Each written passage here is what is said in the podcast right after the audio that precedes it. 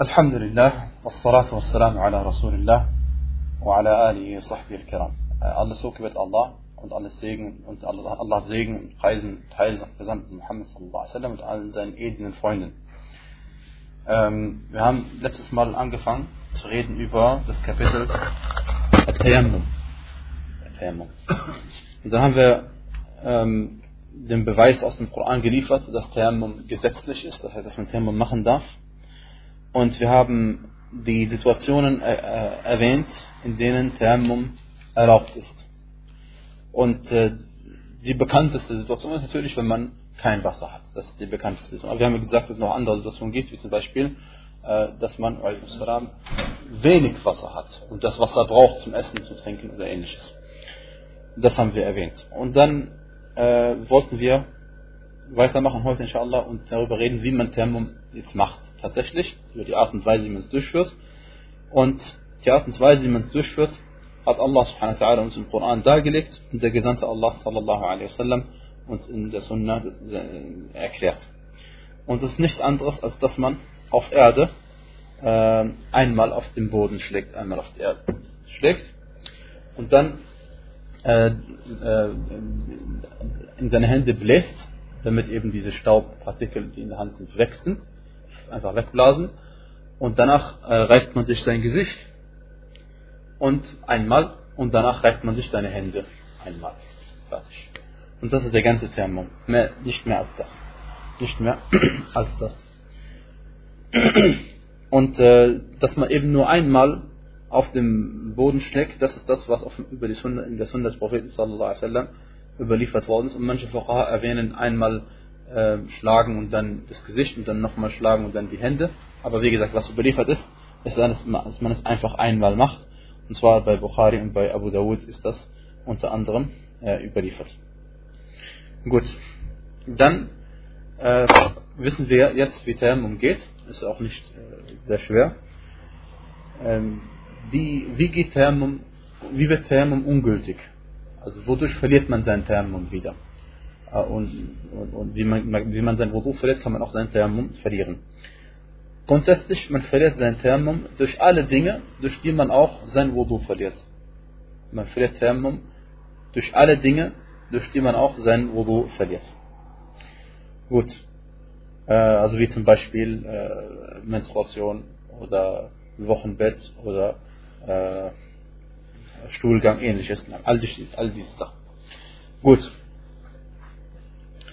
Dann wird Tayammum auch ungültig dadurch, dass die Zeit austritt.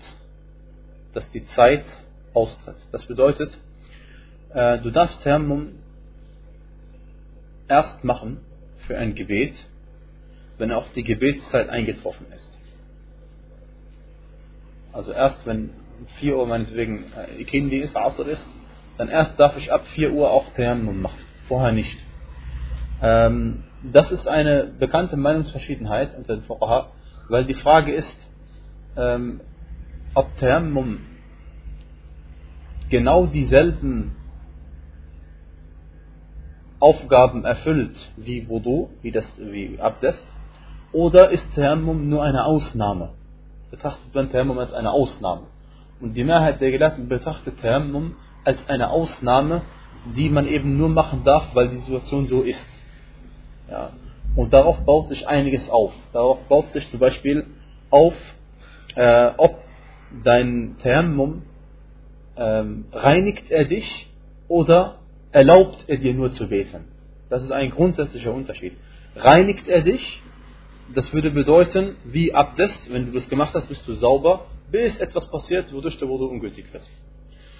Ähm, oder ist Tayammum eine Sache, die nur erlaubt, mubih, die dir nur erlaubt zu beten und äh, Koran anzufassen und ähnliches. Das würde dann bedeuten, sobald es Wasser gibt, ist dein Tayammum ungültig. Ja, das sind zwei verschiedene Sachen. Wenn ich sage, der Tayammum ist genauso wie äh, Wudu, wie die Gebetswaschung, äh, dann, dann auch wenn es irgendwann Wasser gäbe, müsste ich nicht Wudu jetzt machen, sondern ich würde so lange reinbleiben, bis ich meine Reinheit verliere, ganz normal. Und das ist eine Sache, und genau auch auf diese Meinungsverschiedenheit ist auch aufgebaut, äh, Thermum. Ähm, Thermum darf man wann machen, haben wir gesagt? meistens, wenn man kein Wasser hat. So. Einfach die einfachste Form ist, wenn man kein Wasser hat. Oder wir haben auch gesagt, bestimmte, äh, wenn man bestimmte Krankheiten hat, wo man kein Wasser berühren kann, überhaupt kein Wasser berühren kann, das haben wir auch gesagt, ja. Äh, oder bei Wunden und ähnliches, ne? haben wir darüber geredet. Ähm, die Frage ist jetzt,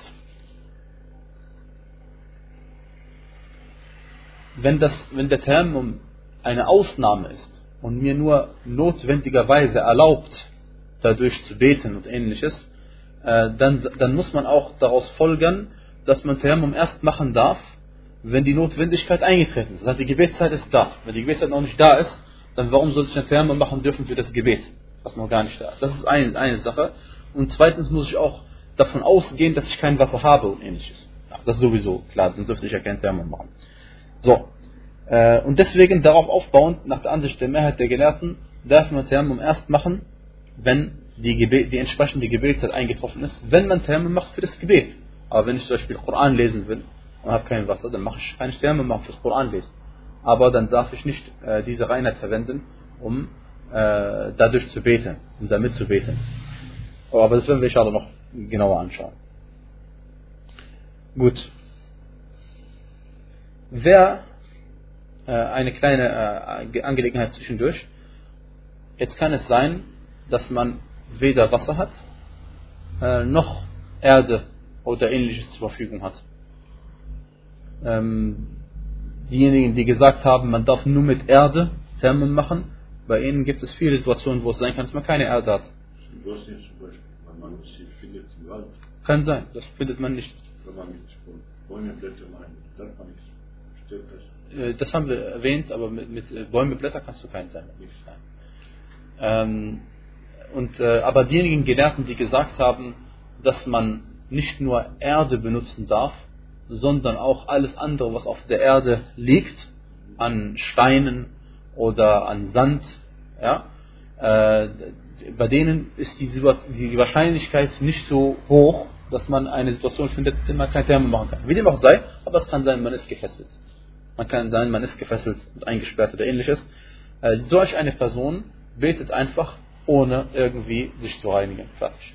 Betet einfach ohne Wudu und ohne Abdest. Denn Allah subhanahu wa ta'ala hat gesagt, Fattakullaha mastata'tum. So fürchtet Allah, soweit ihr könnt. Und das ist, was die Person tun konnte. Mehr konnte sie nicht tun. Sie kann ihr Gebet zur richtigen Zeit verrichten, aber sie kann kein äh, Gebetswaschung machen. Dann macht sie eben das, was sie kann. Und der Gesandte Allah sallallahu alaihi wasallam sagte, إِذَا أَمَرْتُكُمْ بِأَمْرَ فَأْتُوا مِنْهُ مَا اسْتَطَعْتُمْ Wenn ich euch etwas auferlege, euch etwas befehle, dann tut es, soweit ihr könnt. Dann tut es, soweit ihr könnt. Und äh, manche Gelehrte haben gesagt, dass die Person, die kein Wudu machen konnte und kein Tayammum machen konnte und einfach so gebetet hat, äh, sie haben gesagt, er soll sein Gebet wiederholen. Nachher noch einmal. Aber das ist, die Ansicht äh, ist weniger richtig, sondern die richtigere Ansicht ist, dass er sein Gebet nicht wiederholen braucht. Weil es gibt nicht in unserem Gesetz, in unserer Scharia, dass dir eine bestimmte Pflicht zweimal auferlegt worden ist. Es kann nicht sein, dass man dir sagt, du musst zweimal gebetet haben. Das gibt es nicht. Ja. Entweder dein Gebet ist gültig oder es ist nicht gültig. Ja. Deswegen, wenn man gebetet hat in der Situation, braucht man sein Gebet nicht nachholen noch einmal, wenn man nachher Wasser bekommen hat oder, oder etwas anderes. Gut. Ähm,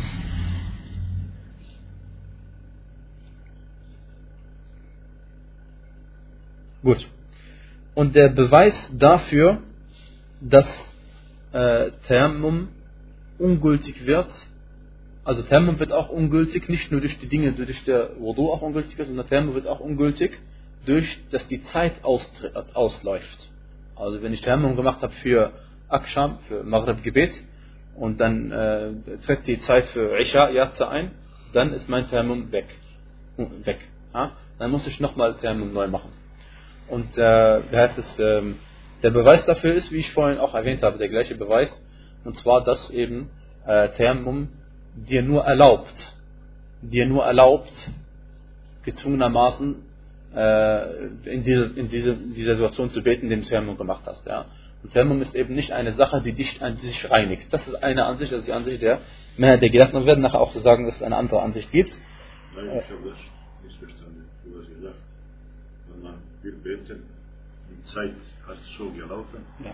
Und verliert man Thema muss man noch einmal machen. Wie, wie, wie, also wenn, wenn zum Beispiel du, Jetzt ist zum Beispiel auch schon 9 Uhr. Ja, genau. Ich will beten und es ist jetzt schon 10 Minuten vorbei. Ja. Habe ich Stimmung genommen. Betest du jetzt? Betest du, ja. Betest so viel du willst. Ja, Aber sobald jetzt die Zeit kommt, aha, aha. dann Aksham ist vorbei. Aha. Dann musst du jetzt nochmal Tayammum machen. Aber innerhalb von der Aksham-Zeit? Nein, nein, nein, nein, nein, nein, innerhalb der Zeit nicht. Also innerhalb der Zeit. Aksham und Yazia zusammen, aber zweimal Tayammum nehmen, oder? Oder nur Yazia darf ich? Nee, du, wenn, wenn du in der Aksham-Zeit Tayammum gemacht hast, ja. dann machst du nur okay. Aksham. Ja. Und betest du freiwillig ja. Koran lesen. Kein Aber wenn ich Zeit verloren bin und dann ist schon Zeit zum Yazia zu beten. Ja. Da kann machst du neu. Ja.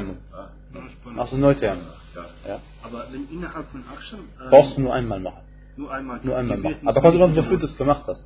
Weil Tayammum ist bei allen vier Rechtsschulen, auch bei den Hanafiten, äh, ist es, äh, musst du eine Absicht haben. Warum sage ich auch bei den Hanafiya? Weil bei äh, Hanafiya brauchst du beim Wudu, bei ihnen brauchst du keine Nia. Okay? Aber beim äh, Tayammum, auch bei ihnen brauchst du eine Nia. Du musst eine Absicht haben, warum du Tayammum machst. Für ein Gebet, wenn ein Gebet ein freiwilliges oder Pflichtgebet, ist entscheidend. Und deswegen, wenn du Tayammum gemacht hast, um Koran zu lesen, darfst du nicht beten. Wenn du Tayammum gemacht hast, um ein freiwilliges Gebet zu verrichten, darfst du kein Pflichtgebet verrichten. Es sei denn, du hast Tayammum gemacht für ein Pflichtgebet, dann darfst du auch andere Sachen damit machen. Okay? Äh, weil Tayammum heißt äh, gerade vor allem al-Qasd, dass man etwas beabsichtigt. Ja? Das ist deswegen sehr entscheidend, dass man mit Tayammum auch die Absicht hat, was man machen möchte. Und äh, man, man, man darf auch nicht beim Tayammum sagen, ich mache Tayammum, um für alles rein zu sein. Das gibt es nicht. Das gibt es nicht, weil Tayammum ist gerade eine Sache, die man tut, damit man eine bestimmte Sache tun darf dann eine bestimmte Sache tun darf. Ich kann nicht sagen, ich möchte Tayammum machen für alles. Das geht nicht. Ja.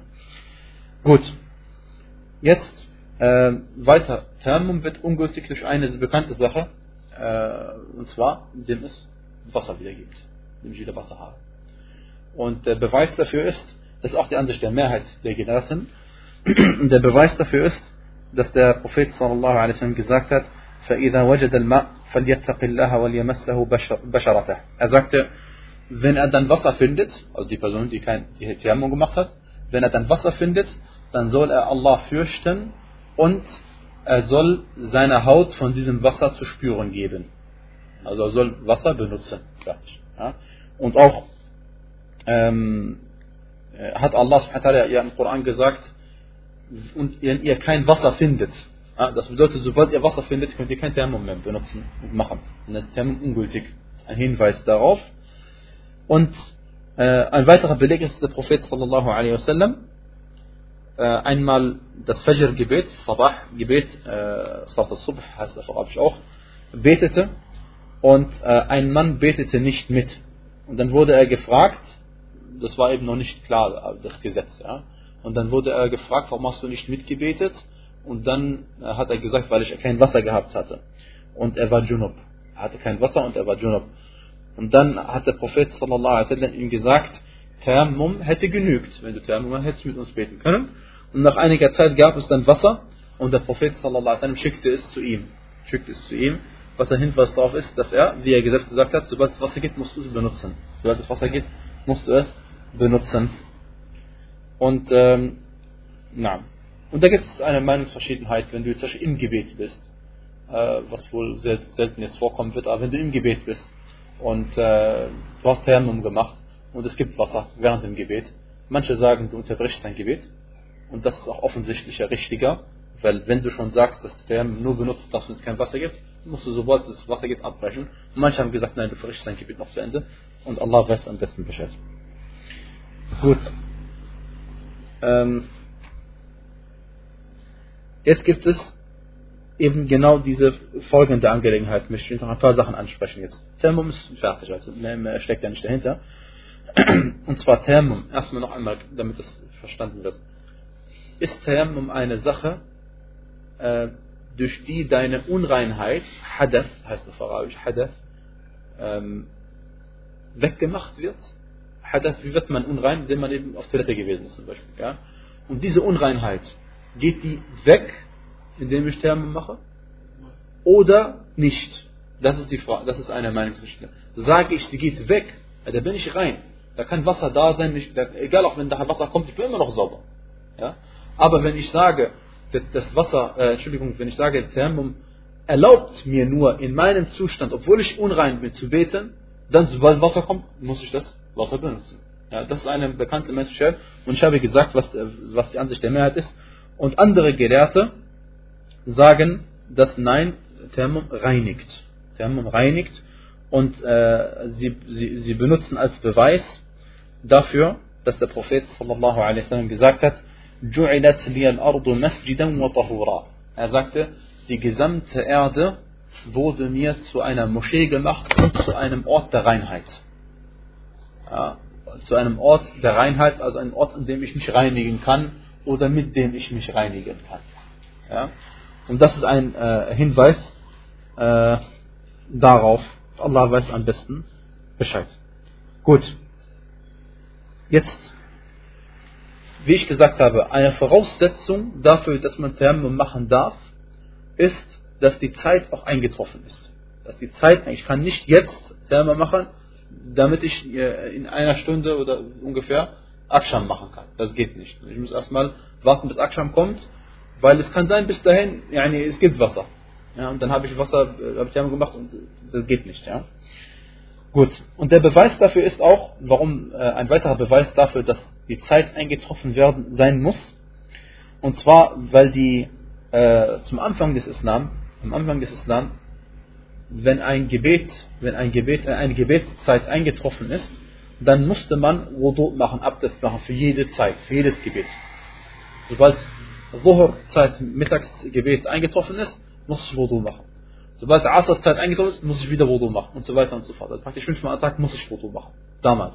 Und heute, Alhamdulillah, braucht man nicht. Äh, aber es ist immer noch besser und erwünschenswert, dass man das macht. Und äh, seit der Schlacht von Al-Khandaq, der Grabenschlacht, ist dieses Gesetz abrogiert worden in Bezug auf Wudu, auf Abdest, auf die Gebetswaschung. Und das andere bleibt ursprünglich, wie es ist. Also ursprünglich war es so, Thermum und Wudu darfst du erst machen, wenn die Zeit eingetroffen ist und musst du machen, wenn die Zeit eingetroffen ist. Nachher, das Gesetz in Bezug auf Wudu, Abdest, wurde abrogiert, annulliert, gilt nicht mehr. Sondern kannst, brauchst du nur machen, wenn du unrein bist. Das heißt, das alte Gesetz in Bezug auf Thermum bleibt bestehen. Das ist auch ein Beweis dafür. Gut. Und, und der Beweis dafür ist, weil der Prophet sallallahu alaihi wasallam ähm, äh, nach, nach dieser Schlacht, nach der Grabenschlacht, äh, in dem er sallallahu alaihi wasallam seine Asr-Gebet nicht in seiner Zeit gebeten konnte. Ja? Er hatte es, manche sagen, er hatte es verpasst, weil er beschäftigt war mit dem Krieg, weil ein Krieg war. Und manche haben, weil die Parteienschlacht, ja? und manche haben gesagt, ähm, wie heißt es, also es gab keine Möglichkeit zu beten. Du bist beschäftigt, das ist die gleiche Arbeit. Auf jeden Fall, dann hat der Prophet sallallahu alaihi wasallam, nachdem die Sonne untergegangen ist, das Asr-Gebet, Ikindi-Gebet verrichtet und gleich danach das Aksham-Maghrib-Gebet verrichtet und später hat er das Isha-Gebet verrichtet, alles mit einem Wudu, alles mit einem Gebetswaschen. Man hat nicht ein Gebet neu gemacht. Und das ist ein Beweis dafür, dass man ähm, mit einer Gebetswaschung mehrere Pflichtgebete verrichten darf. Gut, dann noch eine Angelegenheit. Äh, Tayammum darf man machen, egal ob man auf Reise ist oder sesshaft ist. Weil es geht nicht darum, sondern es geht darum, äh, ob man Wasser findet oder kein Wasser findet. Hauptsächlich. Ja? Ähm, was man nicht darf, weil es nicht gesetzlich ist und nicht überliefert ist, ist, dass man Russel und Thermum beides macht. Dass man beides macht. Das gibt es nicht. Entweder das eine oder das andere. Na. Dann noch einmal folgende Angelegenheit. Wenn es überhaupt kein Wasser gibt und keine ähm, Möglichkeit gibt, Thermum zu machen. Das ist auf Arabisch Faqid al-Tahurain. Derjenige, der beide Methoden der Reinheit nicht zur Verfügung hat. Das sozusagen. Entweder, also manche Gelehrten sagen, äh, diese Person betet überhaupt nicht. Manche Gelehrte sagen, diese Person, wenn eine Gebetszeit eintritt und sie hat kein Wasser und nicht möglich Thermos zu machen, sie betet überhaupt nicht. Äh, weil, äh, weil, weil, weil eine Voraussetzung für die Gültigkeit des Gebetes ist die Reinheit. Und er kann sich nicht reinigen, also braucht er auch nicht beten. Für ihn entfällt das Gebet, aber er muss es nachholen. Er muss es nachholen, sobald äh, das Wasser oder die Möglichkeit wieder besteht.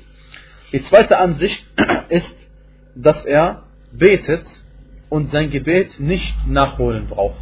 Dass er sein Gebet verrichtet, ganz normal, weil er das Wasser tun kann. Er kann zwar nicht sich reinigen, aber er kann beten, also muss auch beten.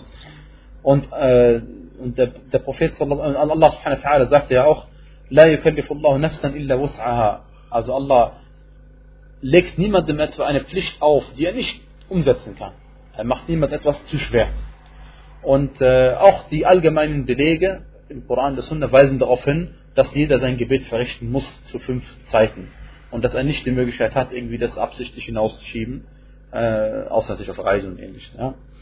Gut, dann die dritte, das ist die stärkste Ansicht, die zweite, die ich gerade erwähnt habe, dass man sein Gebet verrichtet und sein Gebet nicht nachholen braucht.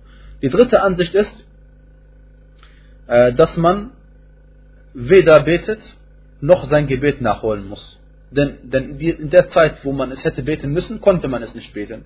Und äh, man braucht es auch dann nicht nachzuholen. Und Allah sagt, fürchtet Allah, soweit ihr könnt. Diese Person konnte überhaupt nicht beten. Vierte Ansicht ist, dass er äh, eben sein Gebet verrichtet, aber es nachholt, noch einmal betet. Und, äh, und wie ich gesagt habe, äh, diese, diese drei Ansichten, die, äh, außer der richtigeren Ansicht, gibt es. Wir haben sie erwähnt, damit man sie kennt und man weiß, wenn jemand anderes anders handelt, nach einem anderen Rechtsurteil, nach einer anderen Fatwa handelt, dann weiß man, dass es sowas auch gibt. Man, aber man kann den Leuten trotzdem sagen, was richtig ist und was falsch ist. Oder was weniger richtig ist und was weniger falsch ist. Gut.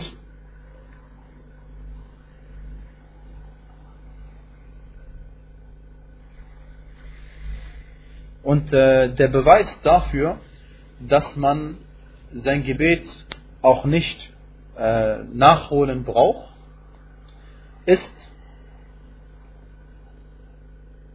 ähm,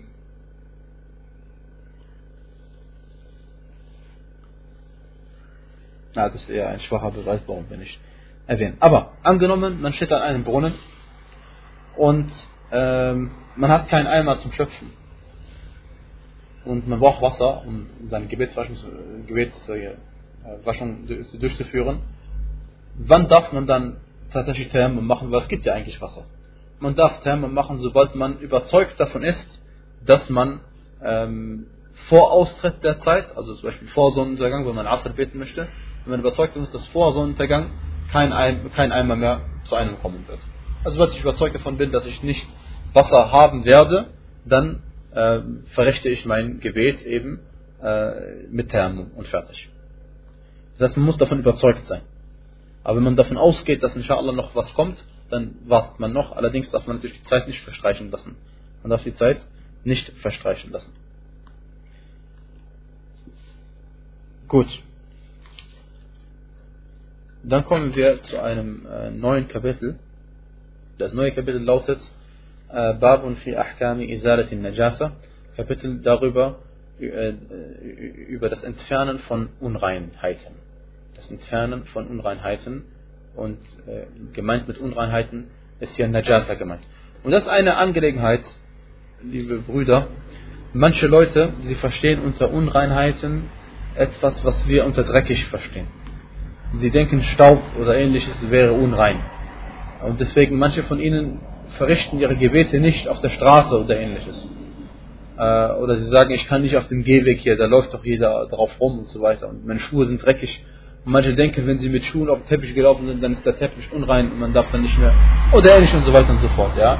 Das, ist, das ist nicht das, was die Fuqaha meinen mit Unreinheit. Sondern mit Unreinheiten, die haben wir am Anfang des Kapitels der Reinheit besprochen. Wir haben darüber geredet, was unrein ist. Und äh, wir haben gesagt, es gibt äh, große Unreinheit, äh, Unreinheiten, Najasa, große, starke Form von Najasa, dann normale Form und schwache Form. Na, und was ist der Unterschied zwischen diesen? Ja, die große, starke Form ist eben, äh, wenn, wenn ein, ein, ein, Hund irgendwo geleckt hat oder so. Ja? Weil dann muss man ja dieses, dieses, die Sache, wo er geleckt hat, siebenmal waschen und einmal davon mit Sand oder Erde, besser gesagt. Mit Erde. Und äh, das ist nur, gilt nur für den Hund. Wir haben gesagt, es gilt nicht für das Schwein. Also gilt nur für den Hund. Auf jeden Fall, das ist die starke Unreinheit. Dann haben wir gesagt, die anderen Unreinheiten, äh, oder machen wir erstmal die schwache Unreinheit, ist zum Beispiel äh, Madi. Madi was vor dem Samenerguss austritt. Weil diese Sache, haben wir gesagt, ist äh, äh, nicht so stark unrein, weil es reicht aus, wenn man Wasser nimmt und drauf sprüht. Fertig. Ich brauche nicht die Kleidung ganz waschen. Ich kann Wasser nehmen, einmal drauf spritzen und das war's. Dann ist meine Kleidung schon rein. Ich muss nicht ganz entfernt haben. Die, äh, die, oder auch das äh, Urin von einem kleinen Jungen. Das Urin von einem kleinen Jungen. Das haben wir erwähnt. Und alle anderen Unreinheiten sind dazwischen. Die muss man einfach entfernen. Fertig. Wie Urin von erwachsenen Personen, Urin von kleinen Mädchen oder ähm, äh, Tiere, die najis sind, unrein sind, Schwein oder andere Sachen. Ja? Die muss man ganz entfernen, einfach bis sie weg sind. Fertig. Gut, das, sind, das haben wir erwähnt. Und das ist, was die Fuqaha meinen, die Gelehrten, Rechtsgelehrten meinen, wenn sie reden von Unreinheiten. Und nicht eben, dass man, dass einem dreckig vorkommt und dass man da nicht beten möchte. Weil es gab mal, es gab schon mehr als eine Situation, wo ich beten wollte mit einigen Brüdern. Und dann haben sie gesagt, ja, ich, ich, meine Kleidung ist nicht sauber oder so, weil sie verschwitzt ist, meinen sie. Ja, ich habe gerade gearbeitet. Ich gehe erst nach Hause und dusche mich und dann bete ich. Schön, wenn du deine Gebetszeit nicht austritt, wenn du inshallah dort eine Jama'a findest aber das ist alles nicht sehr realistisch, weil zu beten zu Anfang der Zeit ist besser als später. Und wenn die Gemeinschaft betet, dann hast du mitzubeten. Denn wenn der Muaddin ruft, Hayya ala Salat, musst du kommen. Hast du nicht die Wahl, nicht zu kommen. Dann, äh, na, und äh, dass man die Unreinheiten entfernt, ist eine Sache, die fest verankert ist im Buche Allahs und in der Sunna des Propheten sallallahu alaihi wasallam. Denn Allah subhanahu wa ta'ala sagte, وَثِيَابَكَ فَطَهِّرْ er sagte, und deine Kleidungen oder deine Kleidung, die reinige, oder? Und reinige deine Kleidung. Äh, und äh, insgesamt gesehen, es gibt drei Dinge, die sauber sein müssen, wenn man betet. Das wissen wir alle, aber wenn wir das erwähnen im Fiqh, dann muss man auch Beweise dafür bringen. Das eine ist, die, äh, die Kleidung muss rein sein. Dann der Körper muss rein sein, also rein von Unreinheit meine ich jetzt. Und der Gebetsplatz muss auch rein sein. Das heißt, beim Gebetsplatz muss rein sein, gemeint ist damit, und bei, auch bei dem Körper und so, die Unreinheit darf mich nicht direkt irgendwie berühren. Die Unreinheit darf mich nicht irgendwie direkt berühren. Na. Und äh, طيب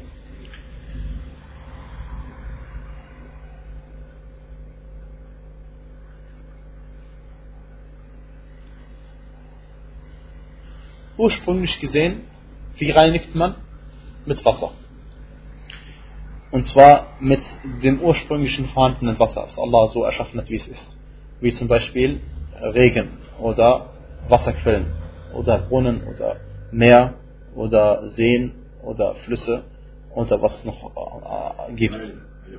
Ja. Man geht im Bad und duscht, und duscht und will beten. Muss man wieder abstellen?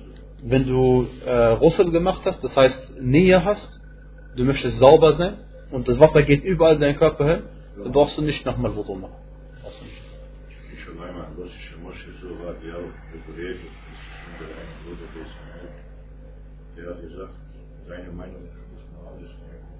Ja, aber das braucht man nicht. Braucht man nicht. Gut.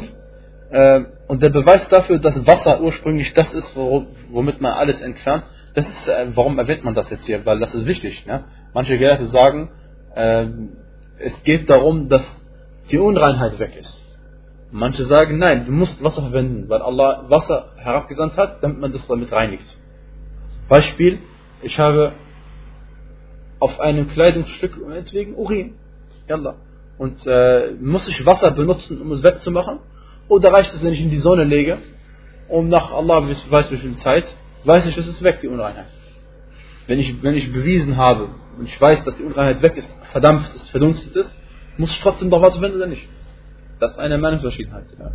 Und äh, die, die, die, äh, diejenigen, die gesagt haben, dass man Wasser verwenden muss, in jedem Fall, ist, äh, heißt es, sind die Mehrheit der Gelehrten. Und sie haben das unter anderem begründet mit der Aussage Allah subhanahu wa ta'ala, وَيُنَزِّلُ عَلَيْكُم مِّنَ السَّمَاءِ مَاءً لِيُطَهِّرَكُم بِهِ und er sendet von euch vom Himmel Wasser herab, damit er euch damit reinigt. Damit er euch damit reinigt. Ja? Und das ist zweifellos ist Wasser ein Reinigungsmittel. Und die Frage ist, ist Wasser das einzige Reinigungsmittel? Hat Allah in diesem Vers gesagt, es gibt keine andere?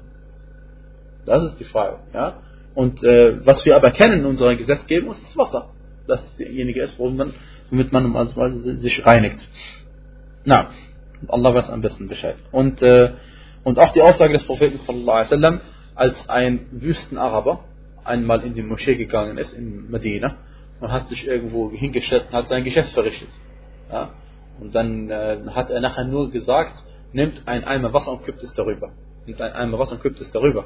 Und äh, das weist auch dahin, darauf hin, dass man Wasser verwendet. Normalerweise ursprünglich gesehen. Gut. Ähm, was auch darauf aufpasst, Wallahu ta'ala a'lam, ist das Wasser. Äh, wir haben heutzutage Wasser. Was ist, wenn ich Cola verwende? Ja?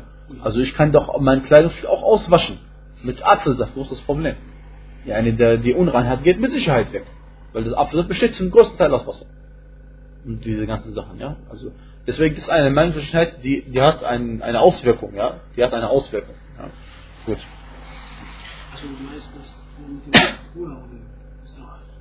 Das ist eine Angelegenheit, die sich ergibt aus dieser Tatsache. Darf man nur Wasser verwenden oder nicht Wasser verwenden? Ja? Weil wenn, wir, wenn Allah sagt, er sendet euch Wasser herab, damit ihr euch damit reinigt, das heißt dieses ursprüngliche reine Wasser, H2O. Ja? Und nicht, dass etwas noch frei ist normalerweise. Oder auch das Meer. Weil der Prophet gesagt hat, über das Meer, dass es reinigend ist. Tahur. Also man darf es benutzen, um sich zu reinigen. Das ist ein Beweis. Ja. Gut. Ähm, und äh, wir haben jetzt einen Beweis geliefert dafür, dass die Kleidung rein sein muss. Weil Allah sagte, und deine Kleidung, deine Kleidung, die reinige. Jetzt brauchen wir einen Beweis dafür, dass der Ort rein sein muss. Das haben wir schon erwähnt. Haben wir schon erwähnt gerade eben. So, welche ist das? Dies. Ja, mit? Die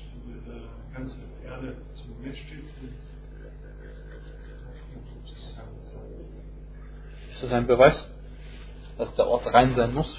Wallah, vielleicht ein Hinweis. Vielleicht ein Hinweis, aber äh, also ein Hadith haben wir gerade eben erwähnt, und zwar die Hadith mit dem Wüstenaraber. Und zwar, weil, weil er in der Moschee hat etwas gemacht, was den Boden unrein macht, und der Professor hat Wasser darüber kippen lassen, damit es wieder sauber ist. Das weist darauf hin, dass der Platz muss sauber sein. Der Platz muss sauber sein, sonst können die Leute nicht mehr beten. Gut. Äh, dann die Kleidung, die man anhat, ein Beweis dafür für die Kleidung ist äh, der Hadith, wo der Prophet sallallahu alaihi wasallam gebetet hat als Imam und dann kam mitten im Gebet kam Jibril a.s. zu ihm und hat zu ihm gesagt, dass er seine Schuhe ausziehen soll, denn an seinen Schuhen ist Unreinheit, Najasa. Dann hat er seine Schuhe ausgezogen mitten im Gebet. Und das ist ein Beweis dafür, dass die Unreinheit äh, auch von der Kleidung, die man anhat, äh, weg sein muss. Also darf nicht an der Kleidung behaftet sein, irgendwie. Ja, gut.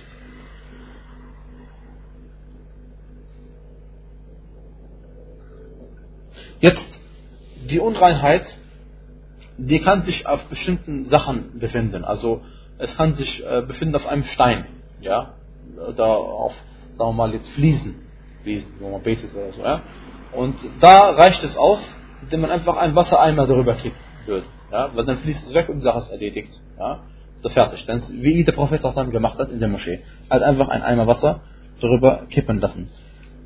Dann äh, haben wir aber gesagt, wenn es sich um Unreinheit handelt von einem Hund, ja, für einen Hund, dann reicht es nicht aus, weil der Prophet sallallahu alaihi wasallam gesagt hat, إذا ولغ الكلب في إناء أحدكم, wenn also der Hund in einem Gefäß oder einem Teller oder ähnliches ja, leckt, oder seine Schnauze reinsteckt, ja, dann äh, äh, dann soll er siebenmal waschen und in einer Version heißt es Ulahunna biturabe, das heißt äh, die, die erste Waschung von diesen sieben mit Erde.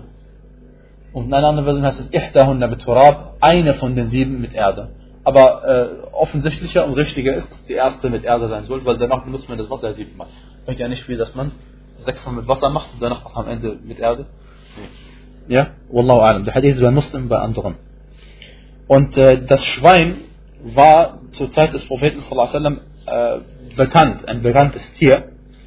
Äh, und, und der Prophet sallallahu alaihi wasallam hat nicht gesagt, dass das Schwein genauso behandelt wird in dieser Hinsicht wie, das, wie der Hund. Deswegen das Schwein nicht. Schwein ganz normal braucht man nur einmal waschen, mindestens, sobald eben die Unreinheit weg ist, die Sache ist erledigt. Gut. Dann gibt es Dinge, die ähm, erst äh, sauber werden, wenn man äh, es ist äh, nicht nur einfach wie die Kleidung, bestimmte Kleidungsstücke, indem man nicht einfach nur äh, das Wasser drauf kippt, wie bei Steinen und so, sondern indem man eben auch, äh, sagt man, das richtig wäscht, ne? schrubbt, vielleicht Kleidung schrubbt und sich. Das kann auch sein, dass man das machen muss. Hauptsache, der Sinn der Sache ist einfach, dass die äh, Unreinheit weg ist. Und im Hadith des Wüstenarabers, wo der Prophet angeordnet dass man einen Eimer kippen soll ähm, auf die Stelle, da ist auch ein Beweis, dass es einmal genügt. Genügt einmal. Und warum ist das interessant? Weil zum Beispiel in Bezug auf, wenn man sein Geschäft verrichtet hat und man macht Istijmar, das heißt man benutzt Steine oder Papier, um sich zu reinigen, dann hat der Prophet gesagt, dass man es dreimal machen soll, mindestens. Dass man es dreimal machen soll, mindestens. Und äh, manche Fuqaha sagen, deswegen, dreimal musst du das dich reinigen. Wenn du nur zweimal machst, reicht nicht. Einmal machst, reicht nicht. Auch wenn die Unreinheit schon weg wäre. Also du musst dreimal machen, ja. Und andere haben gesagt, nein, es geht um, dass die Unreinheit weg ist. Einfach, dass die Unreinheit weg ist. Und deswegen ist diese Angelegenheit äh, nicht uninteressant, nicht, äh, also hat, hat, hat Konsequenzen. Gut.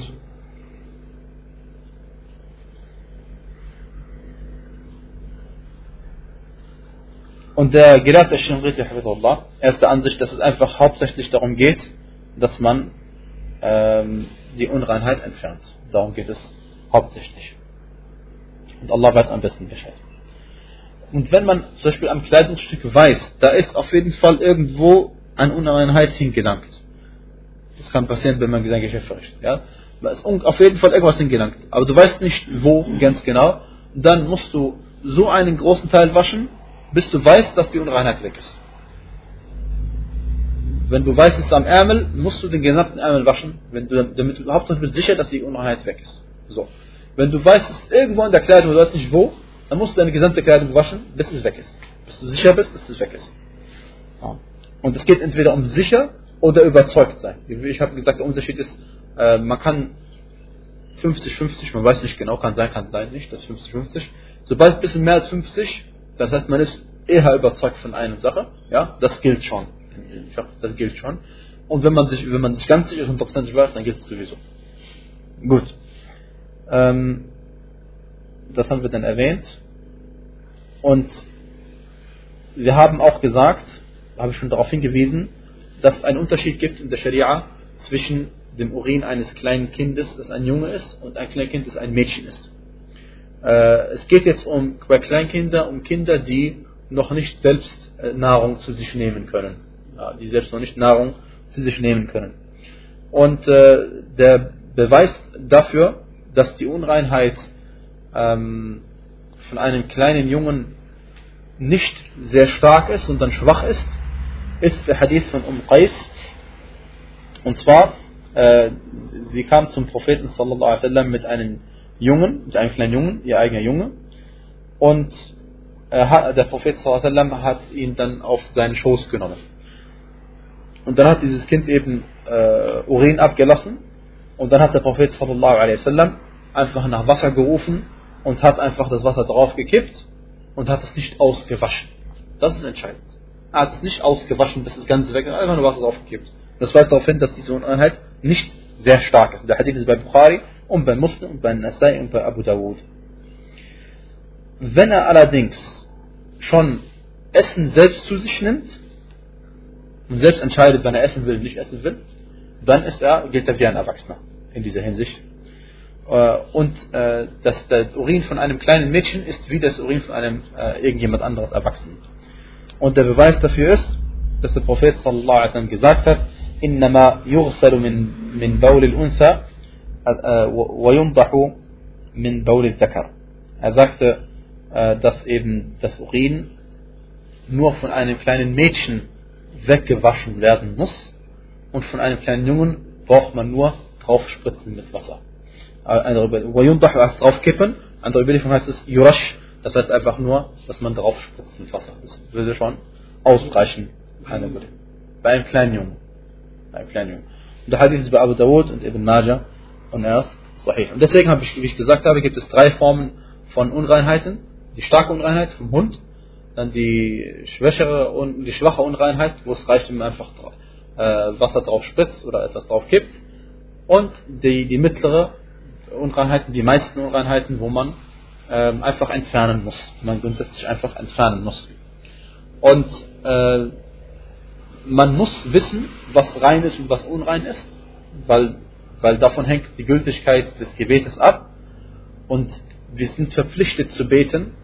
Und weil wir verpflichtet sind zu beten, sind wir auch verpflichtet zu wissen, wodurch unser Gebet gültig wird und wodurch unser Gebet ungültig wird. Eine ergibt sich aus dem anderen. Man kann nicht sagen, dass es gibt eben Themen, wo man nicht alles wissen kann. Es gibt Themen, wenn man da einen Fehler macht, ja, dann, dann wie sagt man, inshallah möge Allah dir vergeben, du hast nicht gewusst. Aber es gibt Themen, wo du wissen musst. Und besonders im Glaubensinhalten, bestimmte Sachen im Glauben, äh, es geht nicht, dass du es nicht weißt. Es geht nicht, dass du es nicht weißt. Du bist Muslim, das heißt, du musst dich informieren über bestimmte Sachen im Glauben oder bestimmte Sachen, wie man betet, wie man fastet und so weiter und so fort. Jeder von uns ist verpflichtet, Zakat zu geben oder auch nicht Zakat zu geben. Trotzdem beide müssen die Regelungen kennen, die für ihn gültig sind, die für ihn gelten. Du musst wissen, ab wann du Zakat ungefähr zahlen musst, damit du auch weißt, ob du Zakat zahlen musst oder nicht. Äh, und viele Leute denken, weil sie Schulden haben, brauchen sie kein Zakat zahlen. Ja, auf jeden Fall gibt es einige Sachen, die manche Leute nicht wissen, dadurch stürzen sie sich selbst in Probleme. Ja. Und Allah weiß am besten Bescheid. Und beim nächsten Mal, inshallah, vielleicht erwähnen wir noch einmal, was die Sachen sind, die unrein sind an sich, äh, weil das hier noch reinpasst. Und vielleicht auch nicht, weil wir hatten das eigentlich schon erwähnt am Anfang des Kapitels. Äh, طيب. Sind fertig والله أعلم. وصلى الله وبارك على نبينا محمد وعلى آله وصحبه أجمعين.